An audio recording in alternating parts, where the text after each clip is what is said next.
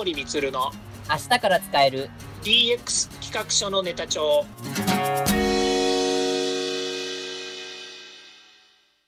こんにちは。サートプロの近森光です。こんにちは。アシスタントの堀内隆です。この番組は IoT、AI の教育事業の専門家近森光が DX デジタルトランスフォーメーションについて実際の事例を交えながら DX とは何か DX でどんな未来ができるかをご紹介いたします。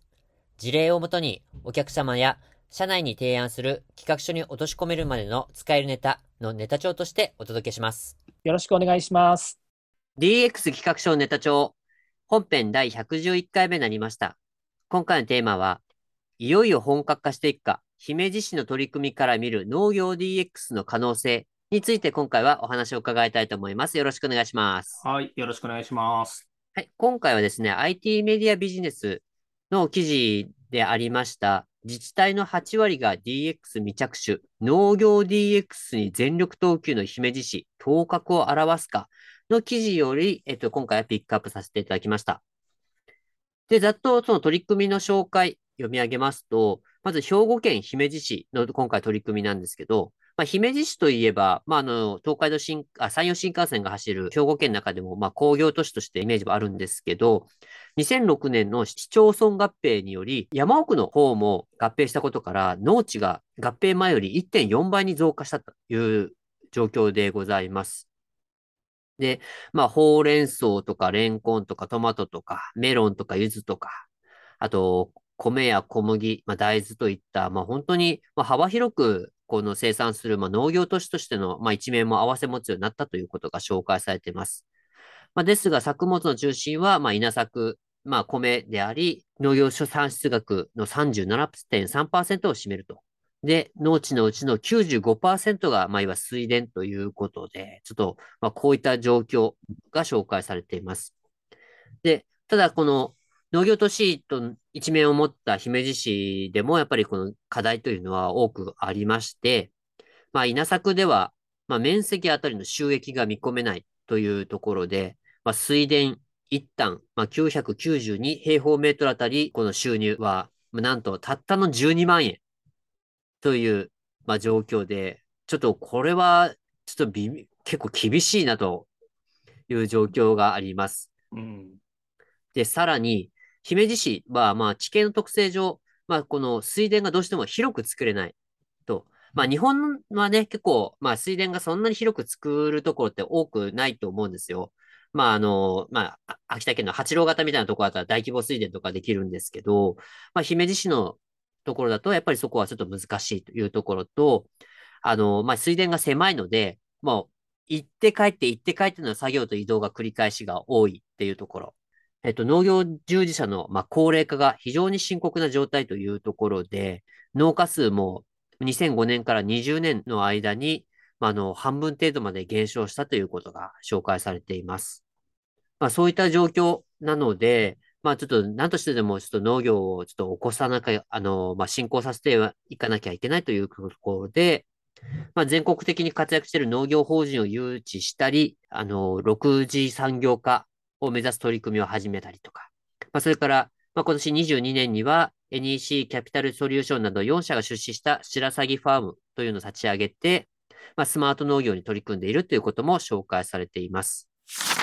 ちょっと今までちょっと長く読み上げたんですが、まあ、スマート農業とかそういったところっていうのは、まあ、他の、まあ、DX、まあ、農業の DX から、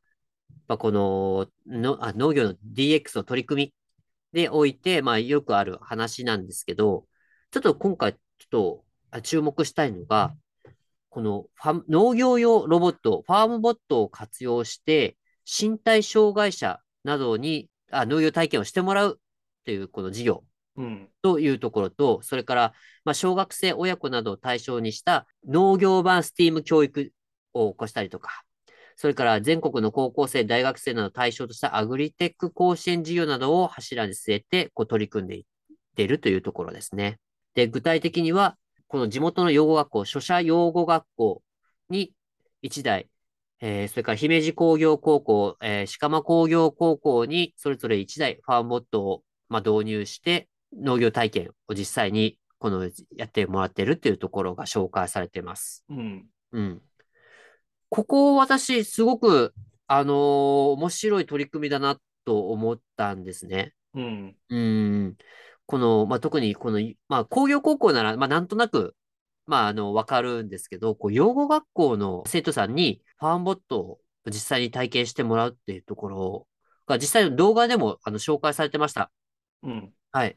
ここ、いかがでしょうか、ここは。あの、ち、近森さん的に、この取り組みとして。うんそうですね。まず、あの、大前提として、やはりその農業に関わる人たちが、えーまあ、いわゆる若者に人気、不人気っていうところでいくと人気がないわけですよね。はい。で、まあ、少子高齢化の高齢化っていうところの手前に、やっぱりこう、えー農業って誰が持ってるかっていうと、やっぱりお、なんつうのかね、農家さんなんですよ。うんうんうんだからそうなると、農家さんの子供が、えー引き継いで、さらにその子供が引き継いでっていう形で、農業っていうのはどうしても、こう、まあ、なんですかね、えーまあか家族経営じゃないですけど、はいどんどんどんどん受け継がれていくものっていうふうになってきてたんですよね、今までね。そうですね。うん、まあね、あの畑を放棄するとかね、えーまあ、そう言ってあのもう放置しちゃうとかっつって結構問題になったりとかもしますけれども、はいそれでもやっぱり、えー人口が少なくなっていく中で、えー農業に目を向かなければ当然だけれども農業従事者も減っていっちゃうわけですよね。はい。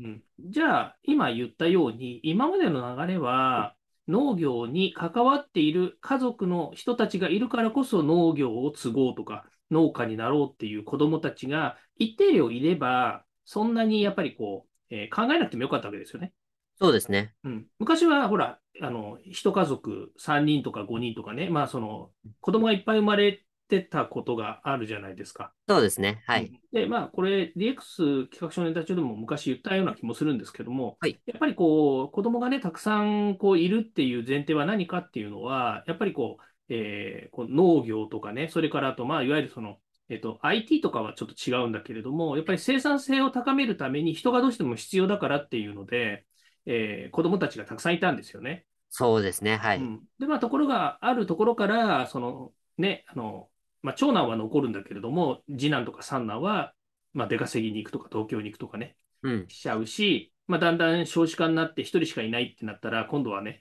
あの、東京に行く、まあ、その、他に労働力を出すってことさえできなくなってきちゃってるっていう状況もあるわけですよ。うーん。うん。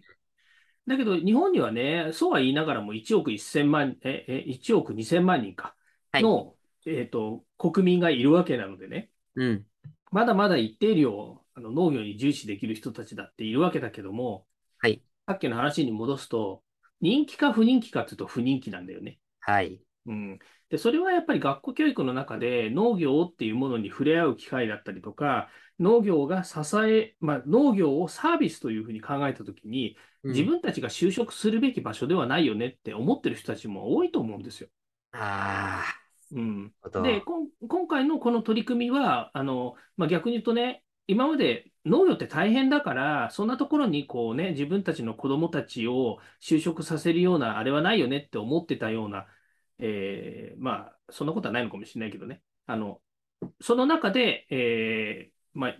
なんでしょうか、その養護学校とかね、それから工業高校とか、うん。えーそういったところに、そのファンボットっていう、えーまあ、いわゆるえーマイコンを搭載した、えー農業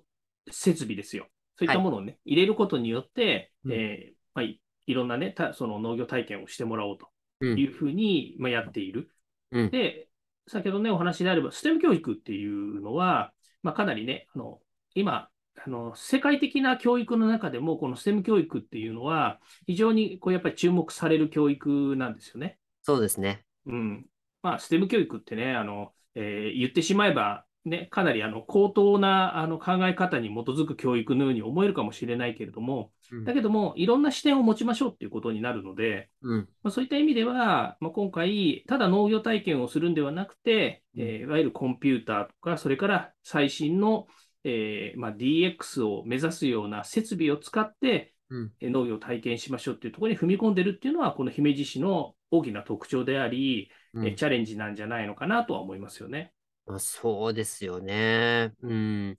まあ、いわゆる農家の人手不足、農業従事者の人手不足なんてずっとこう言われてきたことで、うんだけど、なかなかその抜本的にこう変わるっていうところもなんか難しいっていうところっていうのが、あの、この担当者のコメントであったんですけど、あの、例えば IT に詳しいけど土にも触れたようなことがない人がいきなり農業を始めるのも無理があるってもう断言されてたんですけど、うんそりゃそうだよなって僕も本当に思います。うんうん。だからなんか、とはいえでもやっぱり、こう指を加えて見ているだけっていうのも、なんかちょっとっていうところもあるので、じゃあいかにこの、その人、いわゆる農家といいますか、農業に携わる人たちが少しで間接的にでもこの増えていくかっていうところっていう、この取り組みが、まあ、今回一つのこの形として、あの、こう、姫路市の取り組みがなされてるのかなっていうふうには、個人的にはすごく思いますね。うんまあ、前提としてね、はい。農業って言ったって、いろんな種の農業があるわけですよね。はい。まあ、あのね、あの水田で稲作をするっていうのも農業だし、うん。トウモロコシ作るのもそうだし、はい。じゃがいもとか里芋とか山芋とかね、こういったものを作るのもそうだけど、うん。どれ一つとっても同じ作り方じゃないわけですよね。そうですね。ノウハウの塊だし、私は昔あの、自分がお世話になった先輩に言われたのが、きゅうりを作るのにも、毎年毎年考えながら、水のやり方だとか気温だとかっていうものをね、あの見ながら、えー、きゅうりは作ってるんだと。うん。うん、だからね、去年やったことが今年もで同じようにできるかって言ったらできないんだぞっていうのを自分が IT サービスをやっている中でもね、言われたことがあるんですよ。うーん。それだけね、社会とか、えーまあ、農業はね、農業でその気候の変化だとか、あの地質の変化だとかね、いろんなものがあると思うんだけど、その IT 産業だとかね、こういったサービス産業でも、そういった社会の変化とか人の気持ちの考え方のね、あ移り変わりがあるんだから、あの、安定してね、毎年同じことやってりゃいいわけじゃねえんだっていうのを言ってたんだと思うんですよ。あー、なるほど、なるほど。だどこの現場においても、やっぱりね、あの仕事っていうのは大変だと思うし、はい。そのね、えーノウハウ、まあ、ノウハウがね、ある場所もあれば、またそのね、あの新しい考え方を入れたりとか、えーその時その時に、やっぱりこうね、あの苦労しながら、えーサービス、それからまあ農業もそうですけれども、えっと、働く、えーまあ、なんていうんですかね、乗り越えなきゃいけない壁っていうのは出てくるんだろうなとは思うんですよ。はい。だけど、と、と、特に農業に関して言うと、うん。なんかこう、なんていうんですか、手をつけられない場所っていうふうに、一般の僕たちがね、何かこう触っちゃいけないんじゃないかって思うような何かがある気がするんですよ。触っちゃいけない何かですか？例えば、農協っていう仕組みがあるじゃないですか。ありますね。はい。あれはいい仕組みだって言われている側面もあれば、悪い仕組みって言われている側面もあって、農、農協があるから、なんか農業、農家さんは、なんかあの、儲かんねえとかね、潤わねえとかって言ってる地域もあるんだけど、うん。まあ、そうは言いながら、いすげえ儲かってる農家さんもあるわけでしょ？そうみたいですね。そう。だからね、若い人たちが目を向けないっていうのは何か違うような気もするんですよ。うーん。なんか触れない何かがあるんじゃないかなって思うんだけどね。あー、なんか、それは何でしょう？例えば、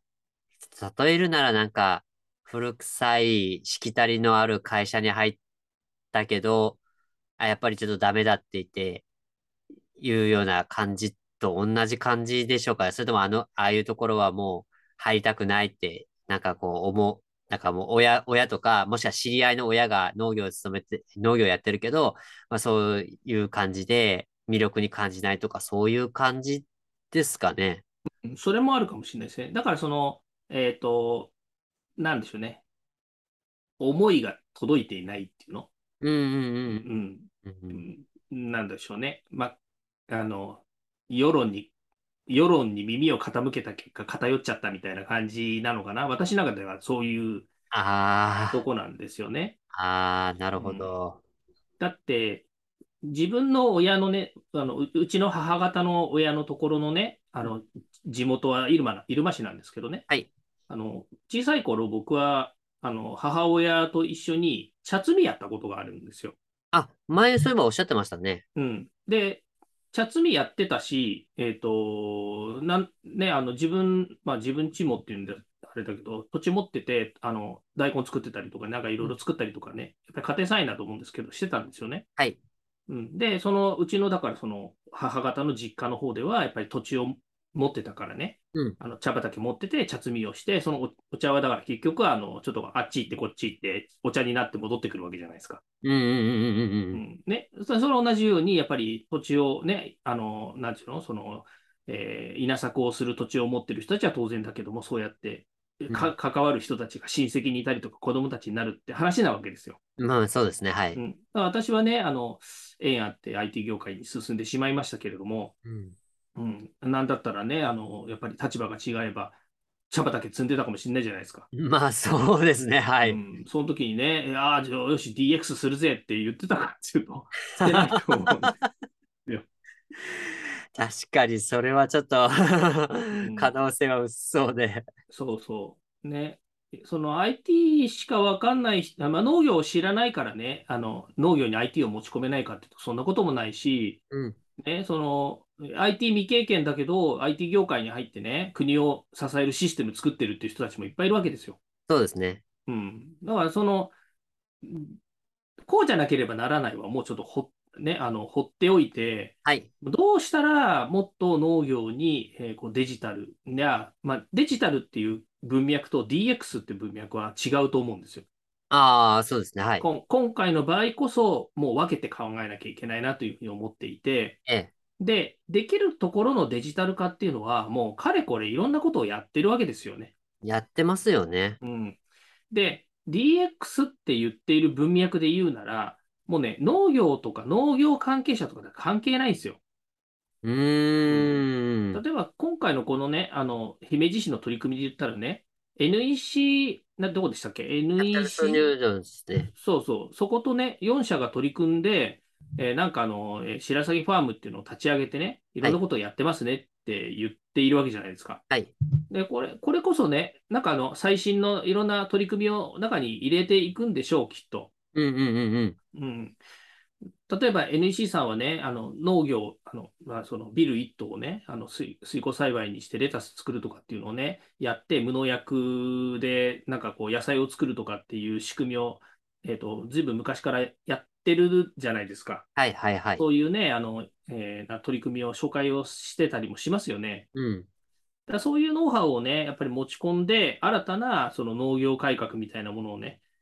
農業 DX は言わないかもしれないけれども、そういうことをやってる、まあ、そういったところが、まあ、例えばそのデジタルを、ね、新たにこう活用するとか、まあ、デジタルだけじゃないと思うんですけども、いろんなノウハウを、ね、こう入れて、農家じゃなきゃできないんではなくて、逆に誰でもできる農業家みたいなところに踏み込んでるのかもしれないですよね。うーん。確かに。うん。だからこれ、農家をその家の子供が継ぐとかっていう一子相伝じゃないんだけどね、まあうんうんそういうね、あの家計で支えていくっていうのはもう辛いわけですよ。まあ今の仕組みだともう限界、相場限界迎えそうですよね。うん、だからもう、もう、もう、もう限界ですよね。うん。うん、で、まあだ、打撃を受けた一つは、やっぱりこう、のえーと、農業従事者をね、海外からやっぱり連れてくるって言ったね、その80万人でしたっけ？はい。えっと、労働者を海外から迎え入れるってやったけど、結局コロナで全然来れなくなっちゃったわけじゃないですか。まあそうですねう。ん結局これだって、本当は当てにしてたあの現場の、ね、農業の方もいらっしゃるわけですよね。うん。うん、でももうかれこれ2年、3年ね、あのまた来れないとなると、もう3年経っちゃうわけですよ。はい。うん、あの日本に。うんあの日本でね、働く人たちをどんどん連れてくるって言って、えー期待してた人たちが来なければ、ね、あのやっぱり辛くなっちゃうわけですよ。うん。うん、さらにやっぱり農業深刻になっちゃいますよね。ですね。まあ、そういうことも含めて、えその農業は大変わかります。で、DX しなきゃ、デジタル化しなきゃ、これもわかります。だけど、もう少し何か、あの、えー抜本的に変えなきゃいけないものがなんかあるんじゃないのかなっていう気がするのも、自分の心の中にあるんですよね。僕もその予感はすごいしまうす。ん、で、今回、姫路市がやっている、その若い人たちにもっと農業体験を、えーしてもらいましょうということで、始めたのが、養護学校、それから工業高校じゃないですか。そうですね、はい。うん、なんかね、あの、この番組始まる前に、あの、堀内さんと話してたら、農業高校って人気なんですってね。まあ、そうみたいですね。ここのところ農業高校人気みたいですよ。はい。うん、で農業高校っつったって別にね、あの、じゃがいもとか稲とか作ってるだけじゃないでしょ？そうですね、はい。うん、いろんな、だから農業、農業、農業高校と言いながら、働くスキルを学ぶっていうことなわけですよね。まあ、そうみたいですね。中には、こう、例えば動物のトリミングをやる学科があったりとか、まあ、それからいわゆうんる、まあ、いわゆる食物流通のことを学んだりとか、うんあのね、そういうとことか、いろいろ、その多岐にわたるみたいですね。ですよね。うん。そう。だからね、えー農業に関わる、まあ、例えば農業高校でもいいし、工業高校でもいいんですけど、専門的なね、スキルを学んだら、そこにしか行けないっていう就職口じゃなくて、うん結局そこで学んだスキルをもっとあもう広い目線で活かせるような場所につくっていうのもあるわけですよね。まあ、そうですね、はい。うん、だから逆に言うと、えっと、いろんなことをした結果、農業に行こうっていう人たちが増えてもいいわけですよ。そうですね、はい。うんそうすればね、あの、農業の、えーなんでしょうな、あの、働く人たちのえー供給っていうのはなんかできそうな気がしますよね。うーん、でね、そうなった時に、もっとじゃあ DX が進まないってね、あの自治体の8割が DX できないって言ってんだけど、じゃあその農業の DX って何なのよって話なわけですよね。まあ、その定義ですよね。そうそうそう。そうさっきね、デジタル化と DX っていうのを分けましょうって言ったんだけど、はいもうね、デジタル化っていうのは、あもうできるところとできないところ、まあ、ある程度できれば入れちゃいたいっていうところもあると思うんだけど、やってるところは結構やってると思うんですよね。うーんですね。極端な話、入り口だけデジタル化して、出口はアナログですって言ったんだったら、効率的に悪いから、だったら入り口から出口まで全部デジタル化しちゃえよっていうのが今のデジタル化 DX の流れの話。もう本当にあの抜本的にもうあの全部変えちまえ仕組みごとって言っているような、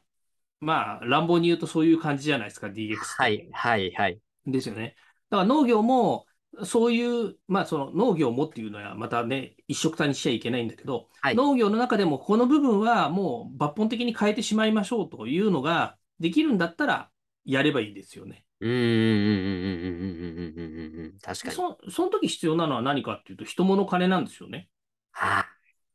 ぱりその3つですよね。そうそうそうそう。で、まあ人はね、さっき言ったように、あの、まあ、ある程度の収入とね、それからあの、まあ、経験もなくてもできるんだっていうんであればね、人はなんとかなるでしょうと。そうですね。うん、で、あと物ですよね。で、うん。物もね、あの畑持ってなきゃできませんって言ったんだけど、畑はいくらでもありますって言ったらね、まあ場所はいくらでもありますって言ったら、物も解決しよう、するかなと。あとは、その機械とかね、生産設備とかっていうのもあると思うので、はい。それをどうするのかっていうのもあると思うんですよ。うん。あとは金ですよね。はい。うん。金はもう国で、あの、まあ、社会のインフラですからね、はいあの、食物は。うん。国が持つしかないですよね。うーん。さっきも言いましたけれども、やっぱりこう、農、農業とかね、あの、衣食住っていうのは特にね、あの、えー人が生きていく上では支えなきゃならない一番大きなものなわけですよ。はい。その中のね、農業っていうものが、例えば日本は今輸入に頼ってるわけなんですけれども、なぜじゃあ輸入に頼ってて輸入で良いの、輸入だけでいいのかっていうと、そういうわけにいかないわけですよ。うん。そうなると、やっぱり国、あの国、国というかあの、日本の中でもその農業というものをしっかりと根付かせなければいけないとするならばですよ。うん。うん。人物金、やっぱり国で支えていくしかないんじゃないかなと思うんですよね。まあ、最終的な結論としてはそこにやっぱり行き着きますよね。そうそう。あの、仕組みの話はね。うん。うん。だけど、あの、さっきの人物金の人の話で言うとね、物と金は、まあ、正直言えば、あの、文句言わないしね、用意すりゃいいんだろうと思うんですけど、人の用意って結構大変だと思いますよね、やっぱり。そこですようね。ん、だそこをやっぱり風穴開けなきゃいけないんだろうなってすごく思うんだけど、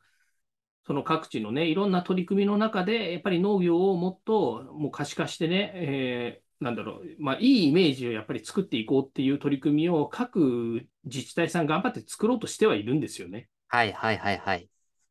だけど、やっぱりね、大変な現場だっていうのもついて回ってるので、まあ、そこをね、なんかか答えがあるわけじゃないんですけれども、うん、やっぱりそのあたりのところがネックになってくるのかなと思いますよね。まあ、そうですね。なんか、うん、まあ僕自身がその農業をついたことがないので、なんとも言えないんですけど、あの、まあ僕の友人が、あの、愛知でちょっとイチゴ農家をやってるんですけど、うんうん。あの、いちご農家をやると、その生産期間中は、もう2日以上離れられないんですよ。うん。水がやれなくなるので。うん。うん。なので、あの、たまたまなんですけど、あの、僕が結婚式やった時に、ちょっと、あの、結婚式やるから来ない？あの、来てくれないって言ったら、ごめん、ちょっと2日以上離れるから、ちょっと、堀内くんのとこ行けないっていうふうになったことがありました。うん、うん、うん、そういったのとかで、やっぱり、まあ、とにかくマンパワーを要するところっていうのがすごい、まあ、農業って大きいじゃないですか。うんうん。うん、そういうところもやっぱりネックになってるのかなっていうところはすごく感じますね。うん、そうなんですよね。畑ごとにやっぱり違うんですよね。はい。うん、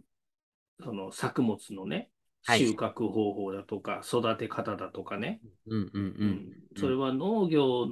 ののの農地という場所の問題だったりもしますよね。例えばみかんとかね、なんであの、あの山の、山あいのね、山間部の中にみかんが多いかっていうと、あれ、みかんってやっぱり日照の問題があるわけじゃないですか。はい。うん、で、いやあの山あいのその斜面のところにあると、日がやっぱりよく当たるっていうのがあるんですよ。はい。うん、で、あとは、そういう場所でもの、あの、みかんっていうのは栽培ができるからっていうので、そういう場所に作ってるって聞いたことがあるんだけど、はい。あれ、みかん取んの大変ですよ。ですよね。うん、もうあれこそ本当にマンパワーでしか無理ですよね。そう。で、みかん取ったはいいけど、カゴに入れてね、それをさ、山の上から下まで持ってくるとかね、トラックに積みに行くとかね、もう大変な作業でしかないわけですよ。ですね。うん。で、ね、あの、いや、斜面にできてるからね、ロボット使いましょうっつったってね、ロボットだってね、怒ってっちゃうしね。そうですね。うん。なんかね、あの、そういうのをテレビのニュースとか、まあ、美味しいみかんをね、食べながらっていうところはあるんだけど、はい、だけどそういうのをニュースとかで見てね、あの、これをね、なんか、あの、改革しようと思うと、やっぱこれ大変だよなって思ったりするわけですよ。うん。うんかといってみかん植える以外ね、なんか他に何か何をあそこに植えればいいんだろうって話にもなっちゃいますしね。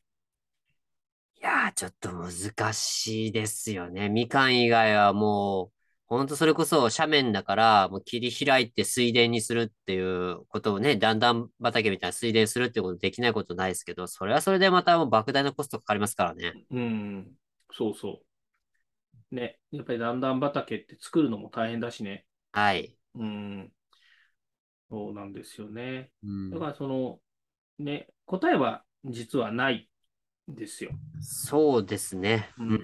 だけど、農業従事者があの少しでもやっぱりこう働け働きやすい環境を作るって言ったときに、うん、やっぱりこう生産性を上げるためのデジタル化っていうことと、それからもう、えー、その農業従事者が入ってこなくても、全く違う人でも、新たに産業を起こしたりとか、その産業に入ってこれる農業なんだけど、農業じゃない農業現場っていうのを作っていく DX っていう考え方を持ち込まないとなかなかこう、解決できないのかなって思うんですよね。それは、そうですね。うん。まあ、その時に若いうちからやっぱりこう意識を変えていくっていうのであれば、この姫路市さんの今の取り組みっていうのはすごくいいなとは思いますよね。そうですね。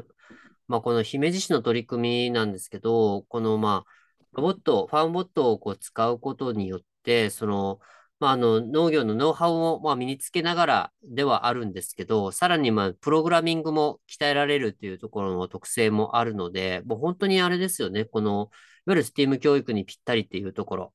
っていうところがあるっていうところと、うん、まああの、まあ、養護学校のあの学生徒さんだと、どうしても例えば、まあ、車椅子でしかあの、動けない方もいらっしゃいますし、まあ、うまく、そのさ手作業とかが難しいという方もいらっしゃるので、まあ、その、あの方か、方たちに、まあ、あの、どうやってこの、例えば、畑の中入れるかとか、入れな、入れなかったら、もうその、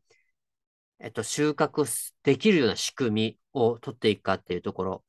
こういうところも考えて、あの取り組んでいく、いってるっていうところも、まあ、ちょっとこれは面白い取り組みで、あの、可能性がまた開けるのかなっていうところも、あの、感じましたね。うん、そうですね。うん。うん。自分が、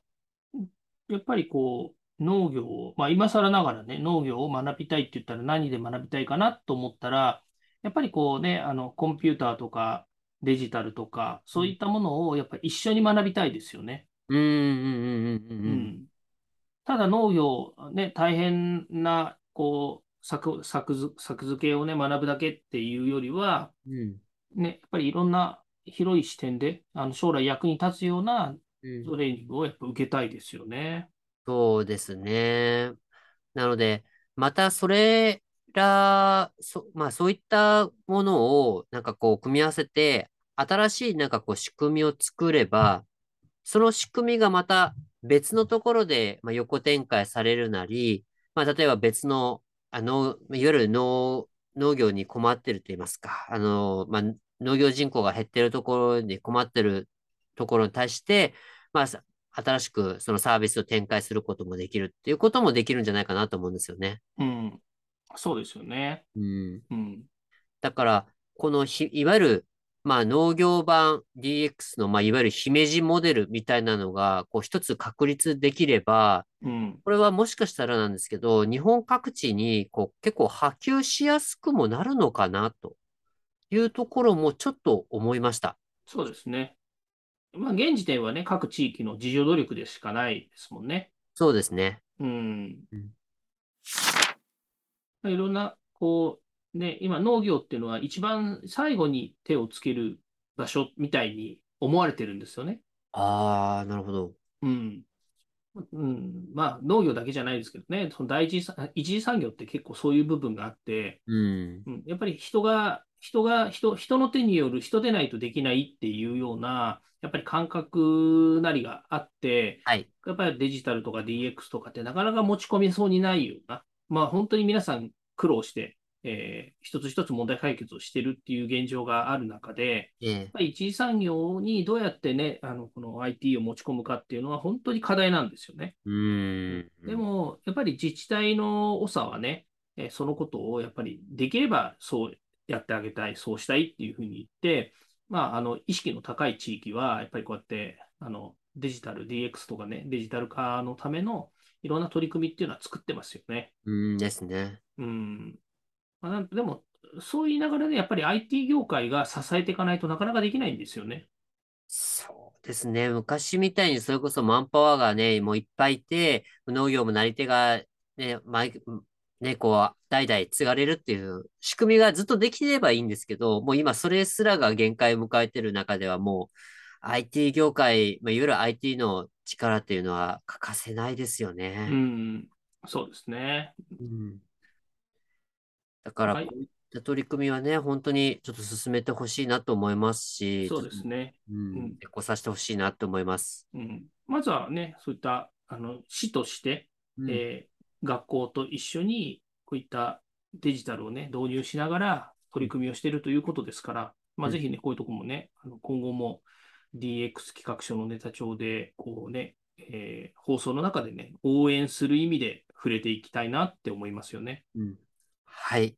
じゃあ、というところで、まあ、今回の今日のネタ帳としてまとめていただけますでしょうか？はい、そうですね。やっぱりこう農業ってね、えー、大変だと思いますし、まあ、先ほど言いましたように、あの外からね、えー、ああした方がいい、こうした方がいいっていうのは難しい、やっぱりこう産業じゃないのかなと思うんですよね。はい。まあ、その中で、やっぱりこう自治体として、これからをね、さこれからの社会ですよね、もう本当、日本国を支えるこの農業っていうものにね、目を向けてもらえるように、若者をね、早くからこう取り込んでくる。まあ、そういったものをね、学校内に持ち込んでくれたっていうところはすごくいい取り組みだなと思うんですけども、はい。それと同時に、やっぱりこう、ただ農業をあの、やって生計を立てましょうとかっていうんだと、やっぱり若者もね、あの、そっぽ向いちゃったりもするので、うんこの農業版スティーム教育っていうところ、うん、これをね、もっと、もう少し、こう、あの、いろんな形で、こう、えー進化させていってほしいなと思いますね。はい。まあ、そうなってくると、まあ、これからのその人材育成っていうものがね、やっぱり成り立ってくれば、あの人物金の部分の人が育ってくればね、物と金っていうのはやっぱり、えー今回のこの農業に関して言うと、やっぱり国のためになってくるので、うん。当然ですけど、物と金はついてくる部分だというふうに思いますので、まあ、そういう環境づくりをね、えー作っていく。これは国としてやっぱりやっていくっていう方向になるのかなと思いますのでね、そのあたりを、えー期待したいなと思いますね。そうですね。まあ、このあたりは本当に、まあ、農水省さんとか、それから、まあ、経済産業省さんとかにもぜひね、あの、タッグを組んでやってほしい。まあ、デジタル調査も入ると思うんですけど、タッグを組んでやってほしいなって思いますね。はい。では、そろそろエンディングの時間になりました。今回お話ししたことが社内社外問わず企画提案のネタになれば嬉しいですね毎日更新、近森光の DX 企画書ネタ帳は、Spotify、Google、Apple 各種ポッドキャストおよび Amazon Music で配信しております。チェックしておきたいという方は、ぜひいいねやフォローお願いいたします。また、もう少し詳しく聞きたいという方は、Facebook で近森光で検索、または東京都代々木にあります株式会社サートプロのホームページまでお問い合わせお願いいたします。よろしくお願いしますそれではまた来週。また来週